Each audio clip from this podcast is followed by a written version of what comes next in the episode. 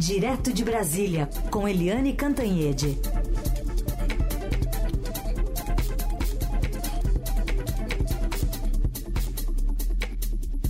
Oi, Eliane, bom dia. Bom dia, Heisen, bom dia, ouvintes. Bom, vamos começar com essas medidas anunciadas ontem pelo ministro Fernando Haddad, por meio de medida provisória, até, por exemplo, uma delas é, contra a desoneração, esse vai e vem da desoneração da folha de pagamento, Eliane? Pois é, é, a medida provisória que foi anunciada ontem pelo ministro Fernando Haddad foi publicada hoje no Diário Oficial da União e causou aqui furor é, dentro e fora do Congresso Nacional. Por quê? Porque essa medida provisória tem três itens, três frentes, e uma dessas frentes é exatamente a desoneração da folha de pagamento, uh, que é um dos pontos de atrito entre o Congresso e o governo. Uh, o Congresso reclama, e reclama com razão, cá para nós, de que o, o, o, instrumento foi errado. Por quê? Porque a medida provisória ela é praticamente impositiva. Né? Ela é decretada pelo presidente, pelo governo, entra em vigor né? E se não for aprovada pelo Congresso, ou porque o Congresso não vota, né, e ela caduca, ou se o Congresso vota e derruba, aí ela deixa de valer. Mas enquanto isso, ela vai valendo. Então, o Congresso achou, é, o Congresso, eu digo, os líderes, os envolvidos com a questão diretamente, uh, avaliam que o ideal teria sido um projeto de lei para ter debates antes de começar a valer. O governo tomou uma medida assim de última hora, me parece, que é deixar a validade para abril, ou seja, dá tempo ao Congresso e ao governo para debaterem antes da entrada em vigor.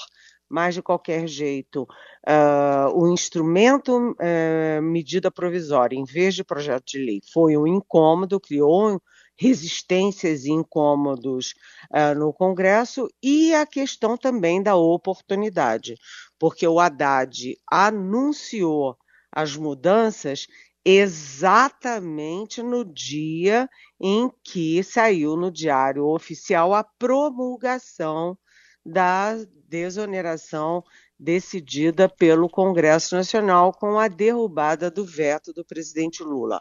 Ou seja, no mesmo dia em que o Congresso promulga e publica no Diário Oficial, o governo revoga a decisão do Congresso. Então, essa história está indo mal e o Fernando Haddad, que teve um belo 2023 com grandes vitórias, foi um dos grandes vitoriosos de 2023, entra uh, em 2024 com um risco sério de derrota. E uma derrota que é no Congresso, mas que tem apoio de amplos setores do empresariado. Porque quando a gente vê ontem, por exemplo, já saiu um manifesto dos 17 setores, que são os setores que são recordistas em criação de empregos, né, esses eh, setores fizeram um manifesto recriminando a posição do governo e particularmente do Fernando Haddad. Ou seja, Haddad foi muito bem até o apagar das luzes de 2023. No finalzinho, ele abriu a chance de novos conflitos no ano que vem. Falando ainda no ministro Haddad, Helene, é, é, a inflação está dentro ali, está mais perto da, da meta, mas ontem mesmo até ele reclamou dos preços das passagens aéreas no IPCA 15, que é aquela prévia da inflação, que saiu ontem de dezembro, estavam lá para cima os preços 9% é, de aumento das passagens segundo o IPCA 15. Pois é, a boa notícia ontem, a boa notícia do ponto de vista econômico e, particularmente, do ponto de vista político para o presidente Lula, é que a carne, as carnes caíram de preço. E a picanha, que tem uma simbologia toda especial, porque o Lula prometia picanha e cervejinha para os trabalhadores, né? É, bem, é, as carnes caíram e a picanha caiu 9%, é o preço da picanha. Então, isso foi a boa notícia e, do ponto de vista do Lula, é, bom. Né? É bom porque reforça o discurso dele e é, enfraquece o discurso da oposição. Mas, no caso das passagens aéreas, há um descontrole total, porque o próprio ministro Fernando Haddad, no anúncio, ele falou: olha, as passagens aéreas cresceram, aumentaram 65%. Gente, eu estou falando de 65% em quatro meses. E ao longo do ano, a, o aumento foi de praticamente 50%. A gente tem quase um cartel né, das aéreas aqui no Brasil, porque é um país com essa dimensão toda, né, e com mais de 200 milhões de habitantes, tem três companhias aéreas nacionais.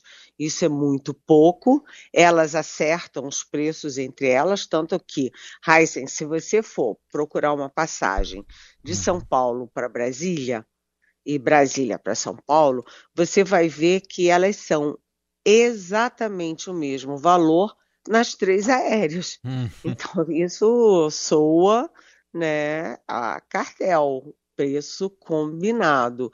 E os preços são muito, tem uma oscilação muito assim, estonteante, porque alguns preços, você, por exemplo, já que eu usei o, o exemplo de Rio, São Paulo, São Paulo, Rio, é, é, São Paulo, Brasília, Brasília, São Paulo. Você vai ver que você pode vir para Brasília de São Paulo por 350 reais e de volta. E, ao mesmo tempo, se você for lá em alguns momentos, vai estar tá em 2.700 reais. Ou seja, um casal paga quase 6 mil reais para fazer uma viagem daqui ali de uma hora e meia, uma hora e quarenta. Ou seja, está fora de controle e o governo certamente vai chamar as aéreas para é, discutir essa questão. Está muito fora do controle, tem uma questão estrutural, né, porque é essa que eu falei, poucas aéreas num país que tem muito mercado, né, então o preço oscila muito, e a questão é, pontual né, uh, que é exatamente a questão da pandemia. As aéreas sofreram muito nos anos da pandemia, porque mantiveram os seus custos, os custos de é, pessoal, custo de aluguel de hangar, né, manutenção de aeronave, etc., sem ter receita as receitas despencaram porque simplesmente ninguém viajava. Então, o governo precisa entrar nisso, precisa discutir isso, até porque está impactando o IPCA, ou seja, a inflação, que é um indicador macro, macroeconômico com muitos desdobramentos eh, na economia, principalmente na questão dos juros. Eliane, teve um tema delicado deste ano que não foi para frente, a regulamentação da internet. E, e aí, fica para o ano que vem regulamentar o que está sendo o paraíso das fake news? Pois é, Heisen, é, esse assunto cresceu muito agora na reta final de 2023 por causa da morte de pessoas que são vítimas das fake news da internet. Né? Então a internet cria fake news, a pessoa é engolida por aquele redemoinho, não tem como reagir àquilo e acaba, inclusive, tirando a própria vida. Ou seja, isso chamou muita atenção, mas não é só essa questão de, de fake news com, com as pessoas, as pessoas comuns, os cidadãos e as cidadãs, mas também com os políticos, com os jornalistas, com os diplomatas, com, enfim, é uma coisa assustadora. E tem um projeto que é do senador Alessandro Vieira, de Sergipe, que passou pelo Senado, chegou à Câmara, era para ser votado em maio pela Câmara, mas o presidente da Câmara, Arthur Lira, percebeu que se fosse votado naquele momento ia perder. Então ele tirou da pauta e agora há todo um processo, uma pressão para que volte à pauta. O próprio governo, o próprio Ricardo Capelli, que é o ministro interino da Justiça, estão uh, defendendo, articulando para que isso volte à pauta. As fake news é, são fonte é, de golpe de Estado, são fonte de desestruturação de carreiras, de casamentos, é, enfim, da vida das pessoas, e não pode correr solto.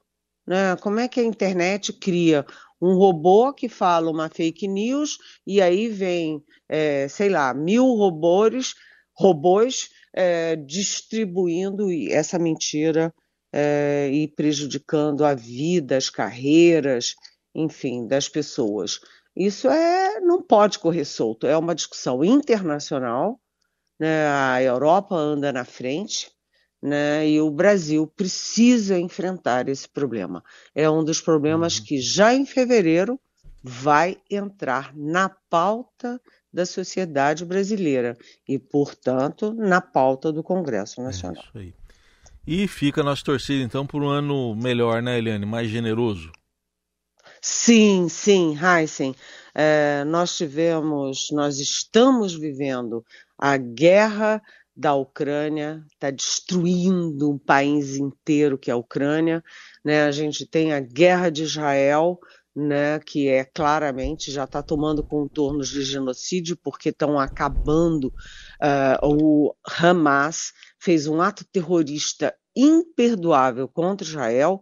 Israel respondeu destruindo Gaza, né? É, e agora a gente tem também aqui no nosso continente né, o Milley ameaçando endurecer a política na Argentina, inclusive com proibição de manifestação, de liberdades, e ao norte, ontem veio aí o anúncio de que o, o Nicolás Maduro da Venezuela está botando está aumentando a tropa ali na fronteira com a, Guiana, eh, com a Guiana porque o, a Inglaterra mandou navios para cá. Então, o mundo precisa rever a questão da guerra. Mais generosidade, mais humanidade, mais igualdade, porque guerra só mata, destrói e deixa sequelas é, sabe, incuráveis. Vamos tentar um tá mundo melhor. Aí, né? E, aliás, aqui no Brasil, um mundo sem golpe, sem invasões e sem quebra-quebra dos poderes. Muito bem, a gente vai aqui fechando esse ano de 2023 com Eliane, mas vamos lembrar um pouquinho antes da gente se despedir, também um pouco, um pouco de saudade de algumas perdas nesse ano que a gente teve.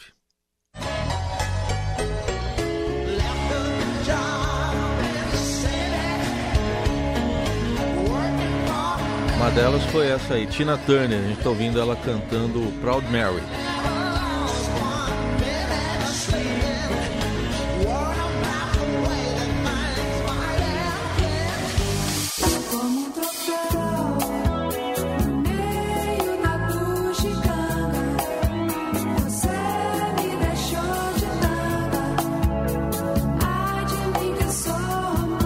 Rita Lee, que a gente perdeu em maio deste ano.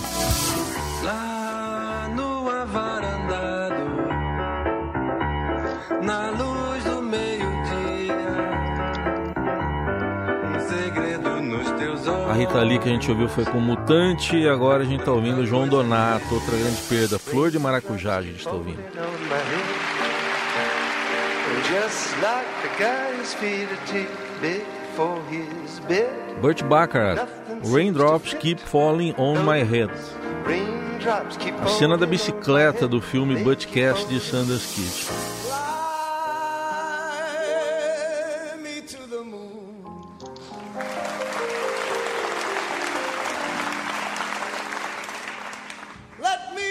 E essa voz incrível do Tony Bennett com Fly Me to the Moon. Algumas das perdas, tem uma reportagem completa lá no portal do Estadão, não daria pra gente falar de todos aqui, mas fica saudade também, né, Helene? Nossa, olha só que coisa linda, né? É, são essas pessoas que morrem, mas não morrem. Isso. Porque ficam, né? E ficam para sempre. E hoje um ano da, da que perdemos o Pelé, exatamente hoje também, né? Um ano sem é. o Pelé. Exatamente, o nosso rei. Bom, Eliane, chegou a hora de te agradecer por mais um ano de parceria, de companhia, de amizade. Obrigado aí por mais esse ano. Tamo juntos no ano que vem, então. Feliz ano novo. Feliz ano novo para você, Heisen, meu amigo, meu companheiro de todas as manhãs. Um beijão para nossa Carolina Herculin.